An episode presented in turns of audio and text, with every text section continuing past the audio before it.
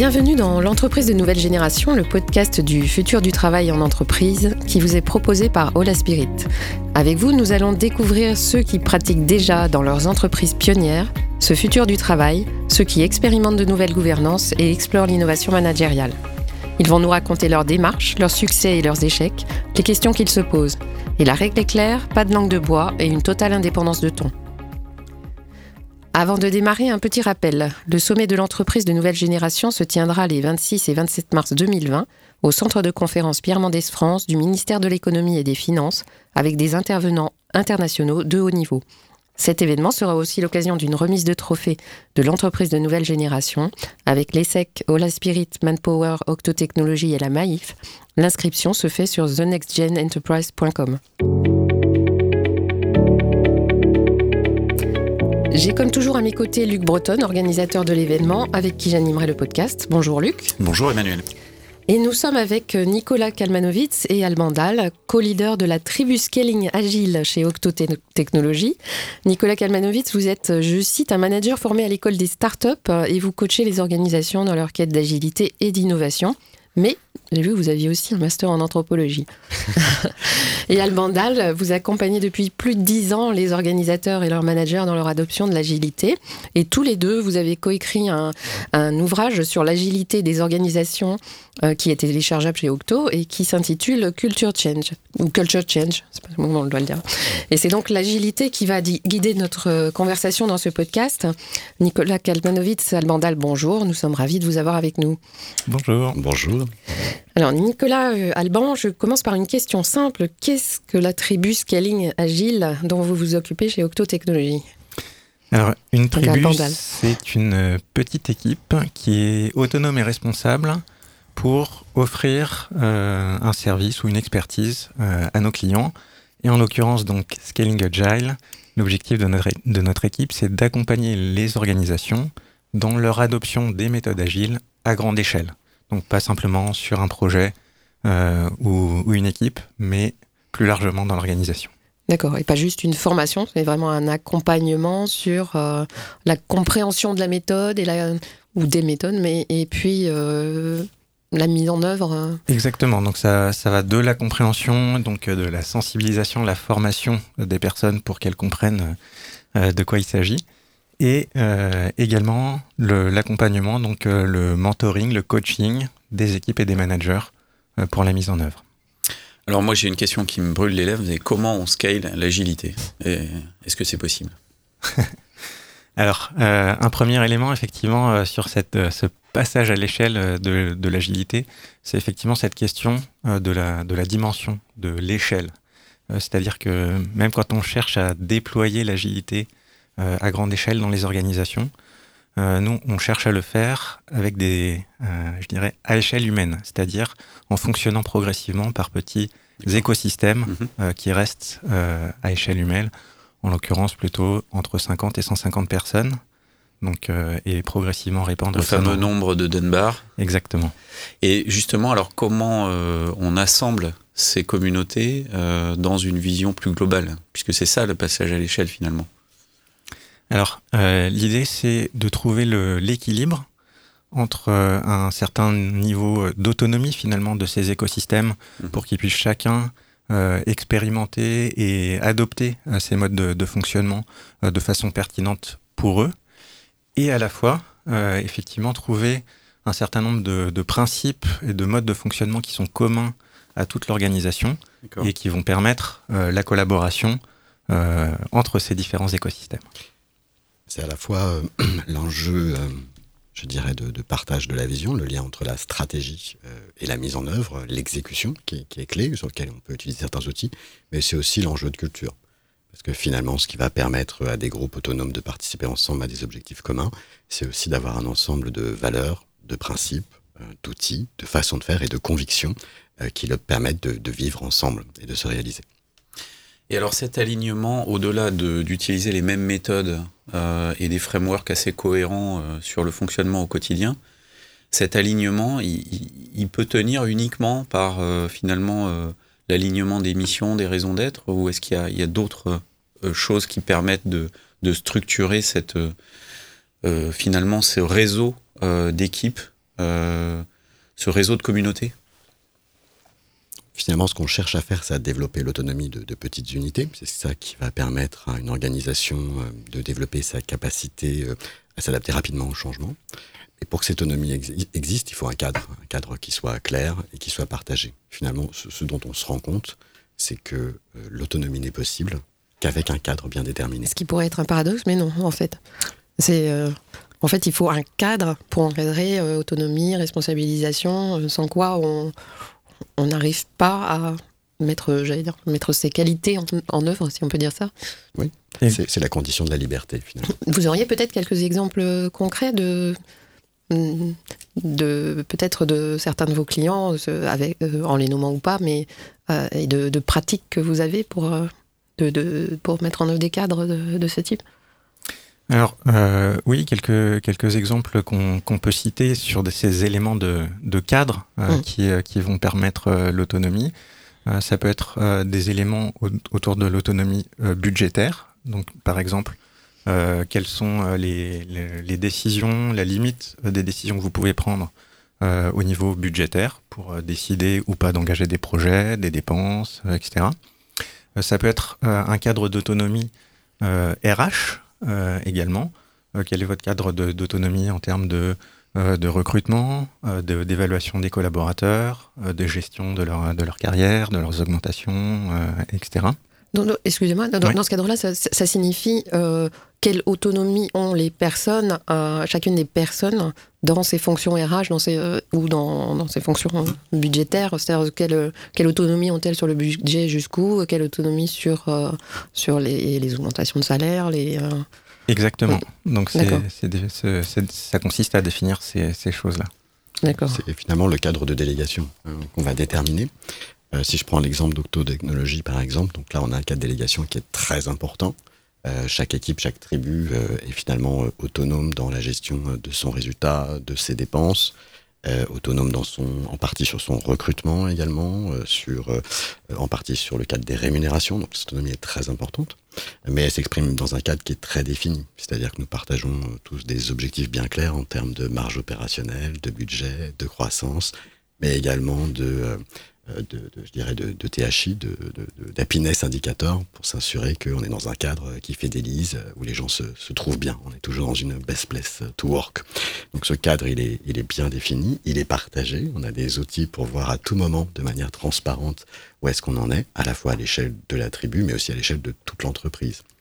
Comme en plus on a, ça c'est un autre principe très très fort pour l'autonomie, c'est plus l'information est présente et disponible, plus il y a de la transparence, plus on peut prendre des décisions éclairées, et puis on est engagé, puisque du coup, on a cette liberté de pouvoir agir avec un cadre d'information qui est clair. C'est ça, la, transparence est, essentielle. Est-ce que on euh, est-ce que c'est complètement personnalisé ou est-ce qu'il y a des, règles justement pour établir ces cadres? C'est-à-dire, est-ce qu'on sait que alors, j'ai aucune idée des critères finalement, mais comment, comment est-ce qu'on sait qu'on peut donner de l'autonomie sur les augmentations de salaire ou sur le recrutement euh, dans un type d'équipe, dans un type d'entreprise euh, Est-ce qu'il y, a des, y a des règles du jeu, j'allais dire euh, En réalité, ce qu'on observe, c'est qu'il y a, il y a peut-être une crainte ou un fantasme sur les limites de cette autonomie. C'est-à-dire l'illusion que euh, quand on, si on donne le pouvoir aux collaborateurs de prendre ce type de décision, euh, il va se passer des, des choses absurdes. et, et, en réalité, notre, notre expérience, c'est que ça n'arrive jamais. Euh, C'est-à-dire que jamais. Jamais. Non. En tout cas, on, on, l'a jamais, on l'a jamais vécu mhm. dans, dans, nos expériences, euh, parce qu'en réalité, les collaborateurs euh, vont, responsables. vont exactement développer euh, cette responsabilité. Mm.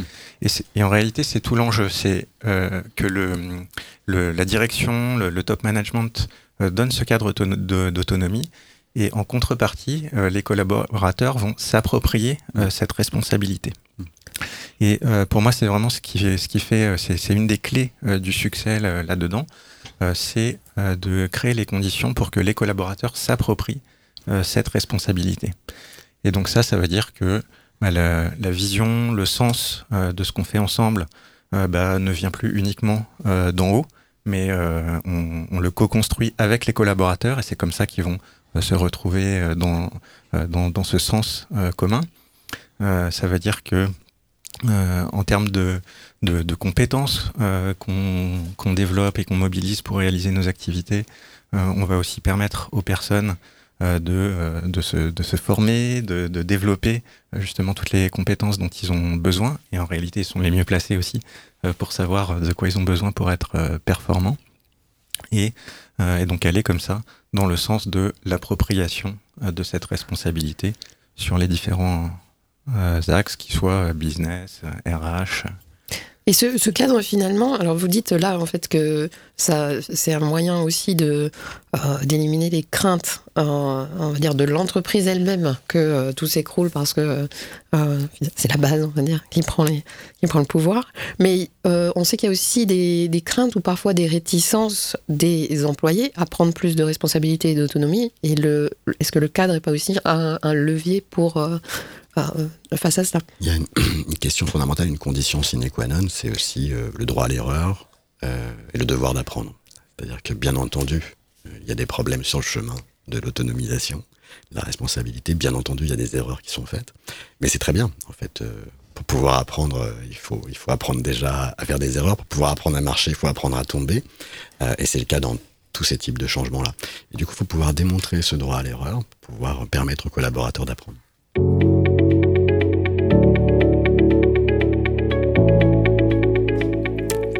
Sinon, les, outils, on sait que les outils ne font pas, font pas tout. On a beaucoup parlé là plutôt de, de méthodes lorsqu'il s'agit de transformer une, organisation, mais euh, il reste indispensable. Est-ce que vous pourriez nous, parler des outils que, vous utilisez, que vous mettez en place? Alors là, justement, on parlait euh, de, l'alignement des objectifs, mm. euh, du cas d'autonomie. Il y en a un quand même qui est particulièrement intéressant aujourd'hui, qui sont les OKR, les Objective Key Results, les objectifs résultats clés. C'est vraiment un outil très très intéressant euh, qui aide l'entreprise à mettre en conversation la stratégie et l'exécution. Euh, c'est assez simple, hein. il s'agit simplement de, dire bah voilà, quels sont nos objectifs stratégiques en tant qu'entreprise, par exemple, qu'est-ce qu'on cherche à atteindre, comment on va mesurer le résultat, et du coup, quelles sont les initiatives qu'on va, qu'on va mettre en œuvre pour les atteindre, et de mettre ça en conversation euh, aussi avec les équipes ou plus proches du terrain qui elles-mêmes vont peut-être avoir pas tout à fait les mêmes, la même perception de la réalité du terrain et qui vont nourrir les objectifs stratégiques et inversement vont aussi prendre en main les objectifs de, de la direction, par exemple, pour proposer des choses. Donc les, les OKR, c'est un système très très simple de pilotage par les objectifs collectifs, voire individuels, et qui a l'avantage d'équilibrer euh, le top-down et le bottom-up. Après, euh, c'est toujours amusant quand je discute par exemple avec mon épouse de, de site beauty, elle me dit, parce qu'elle n'est pas trop dans le monde de l'entreprise, elle est plutôt dans l'art, elle me dit toujours, mais euh, c'est pas euh, la base de la vie d'entreprise, définition d'objectifs stratégie. Mais en fait, non, c'est extrêmement complexe dans nos organisations aujourd'hui.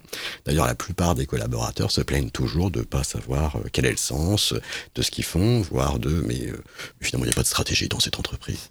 Et le fait de mettre en conversation, mais ok, quels sont nos objectifs, qu'est-ce qu'on cherche à atteindre, quelle est notre raison d'être et comment on va faire euh, pour atteindre ces objectifs, ça change toute la, euh, toute la dynamique de l'entreprise. Et ça fait partie du cadre de l'autonomie. Je, comprends qu'il y a une co-construction ou coévolution des objectifs? Oui, souvent c'est euh, à la fois, par exemple, la direction qui veut dire bah, par rapport Aujourd'hui, euh, à notre contexte, on, pense que notre stratégie, ça va être d'aller vers ce chemin-là, euh, d'atteindre telle typologie de résultats. On va le voir avec tel type de, KPI, on va dire. Et puis, c'est pour ça qu'on pense que la meilleure chose à faire, c'est tel et tel projet, par exemple. Et en face de ça, les équipes vont réagir et aussi proposer d'autres choses. Et ces OKR, finalement, est-ce qu'ils sont euh, concentriques, comme des poupées russes, depuis euh, l'objectif ou les objectifs stratégiques de l'organisation euh, dans sa globalité jusque au, cercle, aux équipes euh, qui sont les plus opérationnelles, ou est-ce que elles se construisent des deux côtés et avec le risque que le pont soit pas aligné de part et d'autre de la rivière? Est-ce que comment ça marche? Alors, se construit généralement des, des, deux côtés. Alors, il y a souvent au début une attente d'hériter d'objectifs venus d'en haut. Et c'est une bonne chose, il hein. faut, donner du sens au travail et savoir pourquoi on est là, la direction prend ses responsabilités. Mais euh, c'est vraiment la mise en conversation avec euh, le terrain euh, qui rend la stratégie plus efficace. Parce que on peut pas à la fois gérer le budget de l'entreprise, ses grandes initiatives, sa stratégie, son portfolio, et en même temps avoir vraiment conscience de ce qui se passe sur le terrain, à la fois en termes de capacité à faire et de réaction client. Donc, il faut vraiment faire ce lien avec ceux qui font, qui ont souvent de très très bonnes idées. Donc, c'est ça qui est intéressant. Il y a autre chose, c'est que finalement, aujourd'hui, dans les entreprises, souvent, celles que j'observe en tout cas, les objectifs ne sont pas discutés réellement. C'est chacun ses objectifs. déjà, euh, on se retrouve avec des objectifs concurrents d'une équipe à l'autre, d'un département à l'autre, ce qui rend pas service à l'entreprise. Hein. Euh, mais en plus, des équipes vont poursuivre des objectifs qui ne rentrent pas dans le cadre de la stratégie, ou continuent des initiatives, des produits, des projets, donc dépensent finalement de l'énergie euh, et du budget, alors que c'est pas la top priorité d'après ce qui a été dit. Donc ça, ça, ça ça crée énormément de gâchis, évidemment, dans les entreprises. Et aussi, c'est du gâchis humain, parce qu'on dépense de l'énergie sans y trouver du sens. Sur l'agilité euh, à l'échelle, pour euh, donc là, cet outil euh, est, un bon exemple. Est-ce qu'on a des preuves, et, vous qui avez un peu cherché au-delà de la pratique, de l'efficacité de l'agilité à l'échelle euh, Est-ce que finalement les entreprises qui arrivent à le mettre en œuvre, il n'y en a pas tant que ça aujourd'hui, en tout cas en France, hein, à ma connaissance. Et d'ailleurs, ça m'intéresse d'avoir votre, votre retour là-dessus aussi. Est-ce qu'on a des, moyens tangibles de prouver euh, bah, une efficacité euh, très supérieure à leur père Est-ce que c'est des choses que vous arrivez à vendre à vos clients pour enclencher les transformations?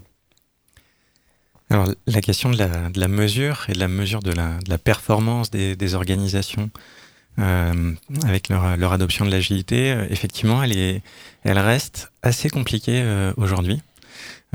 pourquoi? Parce que bah, typiquement, comparer la performance sur deux, projets, un qu'on aurait fait en agile et l'autre non, euh, ben, en réalité, ça, ça, ne se fait pas parce qu'on n'est jamais dans les mêmes conditions, euh, etc. Donc, finalement, on va peut-être bien réussir à le faire en agile, mais on aurait peut-être aussi bien réussi sans, etc. Donc, cette comparaison est, euh, reste difficile. néanmoins, nous, ce qu'on voit et qui, qui, semble utile pour les, les organisations, ce sont deux types de mesures. le premier type, c'est mesurer cette adoption de l'agilité justement par l'adoption des principes et des pratiques. Euh, donc euh, les principes et les pratiques agiles sont, assez connus, donc on est capable de mesurer dans les organisations, et euh, les clients qu'on accompagne, la, plupart font ça, quels sont les principes et les pratiques appliquées par combien d'équipes dans l'organisation, etc. donc c'est un premier élément de mesure, quelque part, de, l'appropriation de ces pratiques par les équipes. Mais le deuxième, et qui est sans doute le plus intéressant, c'est finalement bah, quel bénéfice on tire à avoir gagné en agilité. Euh, bénéfices sur euh, le time to market, euh, sur la qualité des, produits ou des services qu'on réalise, sur l'efficacité et peut-être le, le, les, les, aspects financiers. Et aussi, et en réalité, c'est sans doute un des bénéfices qui est le plus cité par les organisations qu'on accompagne, c'est la satisfaction et l'engagement des collaborateurs. Beaucoup d'organisations se lancent dans ce type d'initiative avec une intention qui est plutôt un, retour sur investissement qui est euh, ou, financier ou sur le, time to market. Et en réalité, dans les, les, bénéfices les plus forts qui sont cités, euh, c'est plus sur la satisfaction, l'engagement des collaborateurs, qui in fine va se traduire dans les résultats euh, également financiers.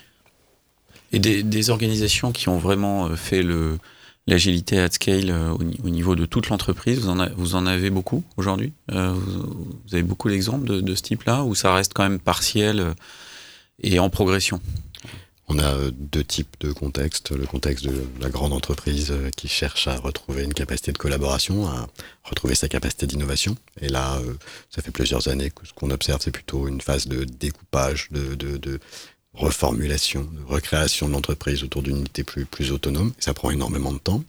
Euh, J'en connais pas qui soit parfaitement agile à très grande échelle, mais par contre, elle crée des écosystèmes qui, eux, sont de plus en plus agiles sur leur périmètre, sur leur cadre. Et puis l'autre élément, c'est euh, des contextes des entreprises qui, elles, sont en croissance, souvent des, des anciennes startups, et qui apprennent, ça je crois que c'est un vrai changement, qui apprennent à rester agiles. Typiquement, les GAFA sont pas, pas commencé en disant on va prendre un framework d'agilité. Elles étaient agile by, by, by design, exactement. Euh, et là, ce que l'on observe, c'est de plus en plus de startups qui croient et qui arrivent à pas se perdre en route, à pas perdre leur capacité d'innovation, justement parce que mettent le doigt sur les principes, les outils, la culture qui leur permet de rester performante et en continuelle évolution. Donc là, est-ce que, d'ailleurs, euh, parce que j'allais poser la question des obstacles à ce, euh, euh, ce passage à l'échelle, mais sur les startups en croissance, par exemple, on, là, finalement, la culture, l'idée est là, et pour passer à l'échelle, il faut justement passer au cadre, aux méthodes, et, et, aller mettre le doigt sur ce qui marche, ce qui marche pas, parce qu'on n'est pas dans une culture à l'ancienne hiérarchique d'un industriel qui a 50 ou 100 ans. Alors ça va vite en fait, hein. on se transforme très rapidement en, industriel euh, D'accord. du passé. Euh, genre je l'ai connu euh, plusieurs fois dans les startups. Une fois qu'on a fait le job de percer sur le marché, on s'organise pour optimiser le revenu, la fidélisation. On enlève les plantes et le baby-foot. on devient sérieux. on devient sérieux. On devient sérieux, donc on se silote, on crée de l'expertise, on coupe les ponts entre les métiers et on repère en agilité assez vite. L'agilité, c'est pas tant les méthodes ou les frameworks que cette capacité d'adaptation rapide à son contexte. Donc c'est cette capacité à évoluer continuellement. Et ce qui est en train de changer, je crois, c'est euh, pas mal d'entreprises, notamment issues de, de start-up, apprennent à conserver cette capacité d'innovation. Je pense aussi parce que du coup, les principes euh, agiles et leurs valeurs sont devenus plus, euh, plus mainstream, sont enseignés aussi, aussi à l'école. Alors, juste une question, est-ce que du coup vos méthodes sont différentes avec ce, profil d'entreprise? Bah, euh, oui, oui, quand même, parce que euh, malgré tout, euh, dans ces, petites entreprises qui, grandissent, le, finalement, le, cadre, c'est plus du cadre, de la rigueur qui sont apportés de manière différente, et donc des processus qui n'étaient pas ou peu en place, euh, qui, qui, qui, sont à, à, à, mettre en œuvre. Euh, donc c'est remettre de la rigueur pour être plus agile. Donc c'est oui parce qu'en fait ce, ce, cadre agile, il est lui-même très rigoureux. Euh, et c'est cette, cette, rigueur dans les processus qui permet cette capacité d'adaptation sur le, le produit, etc. Et alors, alors justement dans les pour, pour installer ces cadres. Et finalement, puisque vous l'avez très bien dit, euh, l'agilité, c'est tout sauf le bazar, c'est une rigueur, euh, c'est une assaise limite, euh, voilà, c'est des rites, c'est un certain nombre d'outils, etc.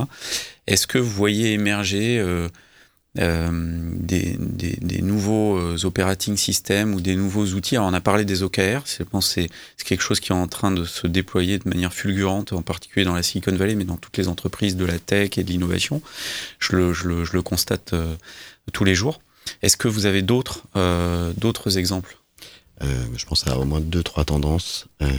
alors il y a notamment pour les entreprises tech, qui font quand même le monde d'aujourd'hui et de demain, il y a la démarche accélérate donc euh, tout ce qui finalement est déduit par, euh, par le DevOps.